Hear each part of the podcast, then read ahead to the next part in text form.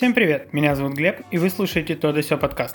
Сегодня у нас последняя часть, посвященная поправкам к Конституции Российской Федерации. Но сам поправочный марафон на этом не заканчивается. В следующем выпуске мы разберем процедуру общенародного голосования, которая уже непонятно когда состоится. А сегодня разберем оставшиеся поправки, и я решил немного изменить формат подачи материала, чтобы не загружать вас лишней информацией. Я на этот раз не буду зачитывать вам сам текст поправок, потому что в сегодняшних поправках совсем мало какого-то откровенного бреда, а, как в тех, которые были в первых двух частях этого марафона. В общем, я расскажу вам суть изменений, какие последствия от них я вижу. В общем, как вы любите. Поехали.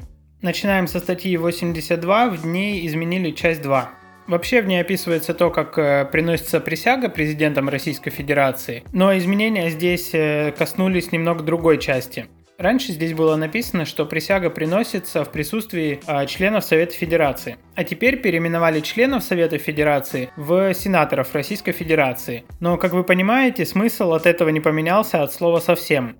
По-моему, в одном из своих выпусков я уже говорил о понятии сенатор у нас в стране, но если вы его не слушали или уже подзабыли, напомню, что сенаторами в России называют членов Совета Федерации в политических кругах. То есть официально-то он член, но между собой и в политической прессе их также называют сенаторами. В общем, этакий ребрендинг получился. Так что и далее в тексте, и вообще, если встретите понятие «сенатор Российской Федерации», не пугайтесь и не путайтесь, теперь вы знаете, что это такое. А что касается самой статьи, то здесь больше никаких изменений нет. Идем дальше, статья 83. Вообще в ней описываются полномочия президента Российской Федерации.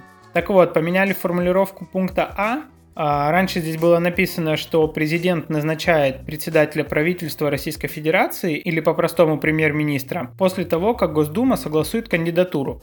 Сейчас же написано, что Госдума утверждает кандидатуру премьера, а потом президент ее назначает. Казалось бы, звучит как-то более мощно, но сути дела эта замена не меняет. Как говорится, те же яйца, только в профиль. Суть процедуры от этого не меняется, по сути изменили только одно слово – согласует на утверждает. Идем дальше.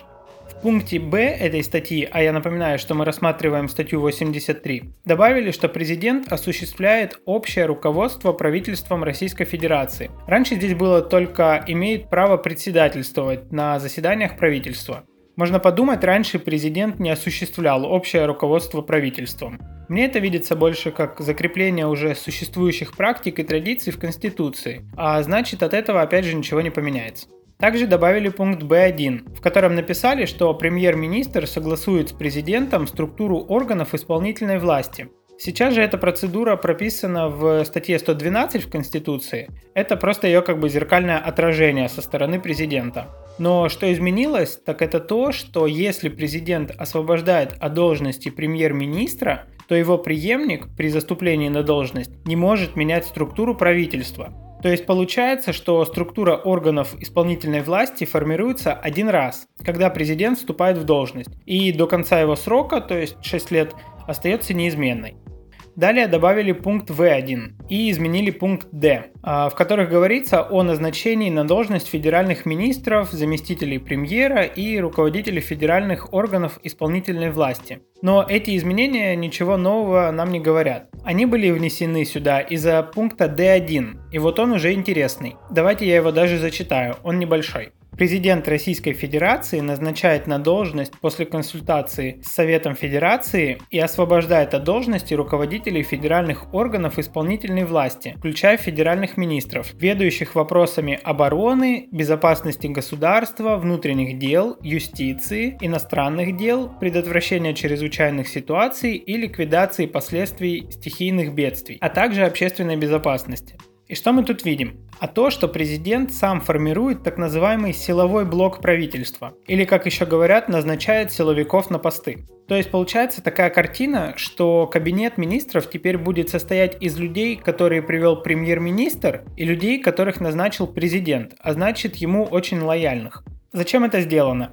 На этот вопрос есть несколько версий ответа, но мне кажется, что так сделали как бы на всякий случай, чтобы во главе силовых ведомств были пропрезидентские люди. Как бы там тоже не глупые люди сидят. Они также видят растущее недовольство общества, неуклонное падение рейтингов как президента, так и пропрезидентской Единой России и постепенное нищание людей с очень выпуклым расслоением общества на богатых и бедных. И мне кажется, что они не очень собираются исправлять эту ситуацию, тем более в нынешних обстоятельствах.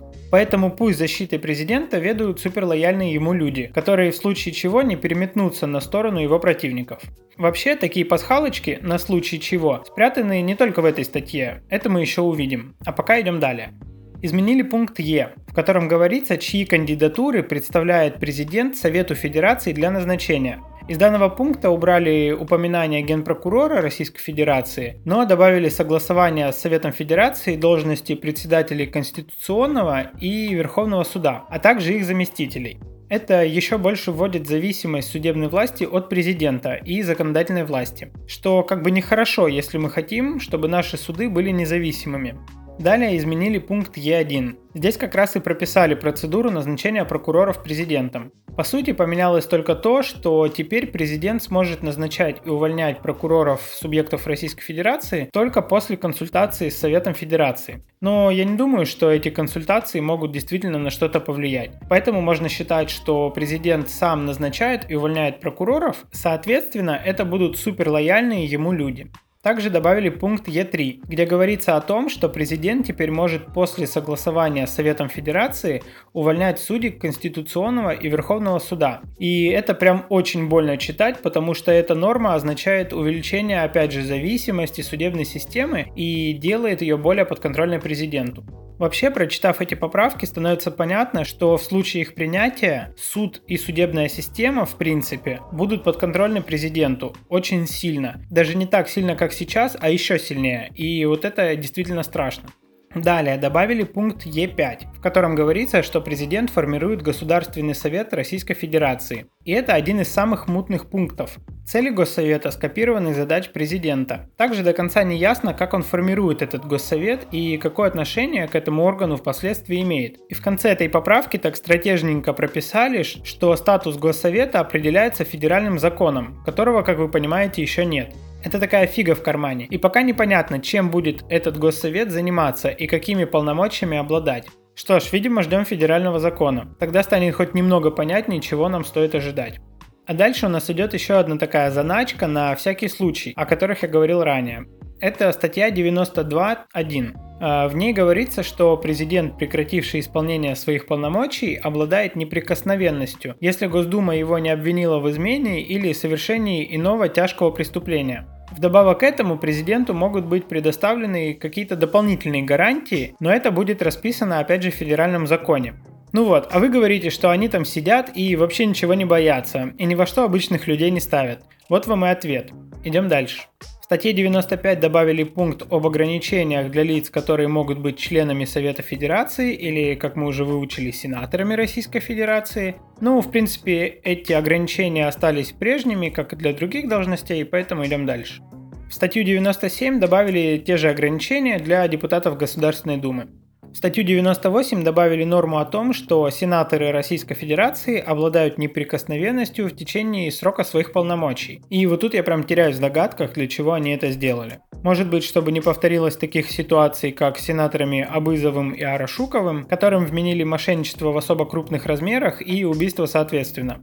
А вообще здесь можно развернуть большое рассуждение о противостоянии силового и административного блока обобщенной власти и кто кому и как делает там всякие подлянки. Но сегодня у нас речь не об этом, так что зафиксируем себе, что сенаторы будут иметь неприкосновенность и идем дальше. А вот тут вообще странные изменения. Раньше эта часть звучала так. Палаты могут собираться совместно для заслушивания посланий президента Российской Федерации, посланий Конституционного суда, выступлений руководителей иностранных государств. А палаты здесь это Совет Федерации и Госдума, две палаты нашего парламента. Совет Федерации верхняя, а Госдума нижняя. Вспоминаем уроки обществознания в школе. Так вот, теперь от этого пункта оставили только палаты могут собираться совместно для заслушиваний послания президента Российской Федерации. И тут у меня вообще мысли нет, для чего это может быть сделано. Настолько это странно. Если у вас на этот счет есть мысли, дайте мне об этом знать, можете написать в комментариях или ко мне в соцсети. Далее в статье 102 и 103 прописываются нормы, о которых я говорил в предыдущих выпусках в их зеркальном отражении со стороны Совета Федерации и Госдумы, так что я на них останавливаться не буду. В статье 104 части 1, где прописывается, у кого есть право законодательной инициативы, только переименовали членов Совета Федерации в сенаторов. Как по мне, это пустой перевод букв и времени тех, кто читает эти поправки. Так что двигаемся дальше. Статья 107. Изменили часть 3. В нее президенту добавили возможность отправлять в Конституционный суд закон, если тот ему, скажем так, не понравился. Возможно, этот пункт изменили, если вдруг Госдума в будущем станет более оппозиционной, чем сейчас, и будет предлагать законы, которые не по нынешнему и, видимо, будущему президенту. Тогда он будет иметь основания провести его через Конституционный суд, который, напомню, в случае принятия этих поправок станет более зависимым и ручным, и отклонить предлагаемый законопроект. А, конечно, в существующей конфигурации системы власти такое представить себе сложно, но кто знает, как оно будет там в будущем. Ведь поправки-то принимаются, как сказал Владимир Владимирович, на 30, а то и 50 лет. Там может быть всякое. В статью 110 добавили часть 3. Здесь в очередной раз всунули ограничения для граждан, которые имеют право занимать должность, на этот раз премьер-министра. В статью 113 добавили норму, что премьер-министр несет персональную ответственность перед президентом за осуществление возложенных на правительство полномочий. А как по мне, это еще одно закрепление на законодательном уровне уже существующей практики, как бы ничего нового. Вспомните, Иван Медведева недавно уволили как раз из-за того, что он как бы не справился со своими полномочиями, в частности, не смог потратить порядка, там, по-моему, одного или полутора триллионов рублей в прошлом году. Как бы естественно, что его формально уволили не из-за этого, а по каким-то другим причинам, но мы-то с вами все понимаем. Далее идет статья 114, где говорится о том, чем занимается правительство Российской Федерации. И сюда понадобавляли много всего интересного. Например, сохранение традиционных семейных ценностей, обеспечение государственной поддержки научно-технического развития России, сохранение и развитие ее научного потенциала, создание доступной среды для инвалидов и улучшение качества их жизни – содействие развитию предпринимательства и частной инициативы, формирование в обществе ответственного отношения к животным, создание условий для развития системы экологического образования граждан, воспитание экологической культуры, а также осуществление мер, направленных на создание благоприятных условий жизнедеятельности населения. В основном тут все так миленько и красивенько, прям душа радуется, что теперь государство будет помогать обществу в этих направлениях. А, единственное, что меня смутило, это сохранение традиционных семейных ценностей. Все-таки мне кажется, что государству в эту сферу лезть особо не стоит. А, ну, раз уж эти поправки декларируют традиционность как четвертую скрепу для нашего общества, то без этого тезиса, видимо, не обойтись. Ну и еще неэтично называть людей с инвалидностью инвалидами, но, видимо, нашим законодателям это неведомо. А вот когда я читал последний пункт, у меня прям мурашки пошли. Вы только вслушайтесь. Осуществление мер, направленных на создание благоприятных условий жизнедеятельности населения. Вот от этого жизнедеятельность населения меня так не слабо тряхануло. Звучит как-то по-скотоводчески. И, как по мне, прям чувствуется какое-то презрительное отношение к гражданам в этих словах. Ну да бог им судья. Кстати, веру в него нам передали предки, не забывайте. А далее изменили статью 119. Да, сюда тоже всунули ограничения для граждан, которые могут занимать должность судьи. Хотя смысла в этом особо нет, потому что можно было спокойно прописать данную норму в федеральном законе. Это обусловлено существующей редакцией данной статьи. А, статья 125 изменили формулировку части 1. По сути, здесь прописали цели Конституционного суда, которых раньше не было, но никакой практической ценности это в себе не несет. А вот что неприятно удивляет, так это сокращение состава Конституционного суда с 19 человек до 11. Сами понимаете, что в данной ситуации судьи будут сильнее держаться за свое место, что опять же увеличивает их зависимость. Ну и мне кажется, чем меньше судей там, тем легче ими управлять. И я в сотый раз напоминаю, что суды должны быть независимыми. Также сюда добавили часть 8. Она совсем маленькая, я ее прочитаю. Конституционный суд Российской Федерации осуществляет иные полномочия, установленные федеральным конституционным законом. И здесь какое-то шапито. Формулировка «иные полномочия» очень размыта. Такого не должно быть в Конституции страны. Вдобавок, она говорит о том, что в Конституции прописаны как бы не все полномочия Конституционного суда. Они могут быть расширены посредством федерального закона, что также нехорошо и юридически не очень грамотно.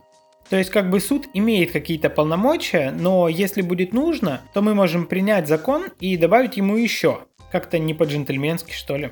Далее в статье 129 изменилась часть 3. В ней написано, что теперь президент сам назначает прокуроров субъектов Российской Федерации после консультации с Советом Федерации. Но об этом я уже говорил выше.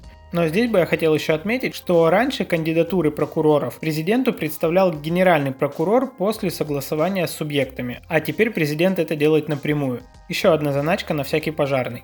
И мы уже на финишной прямой. Жму руку мужчинам и целую щеки девушкам и женщинам, которые до сюда дослушали. Давайте уже добьем эти поправки. Далее пойдет речь о местном самоуправлении.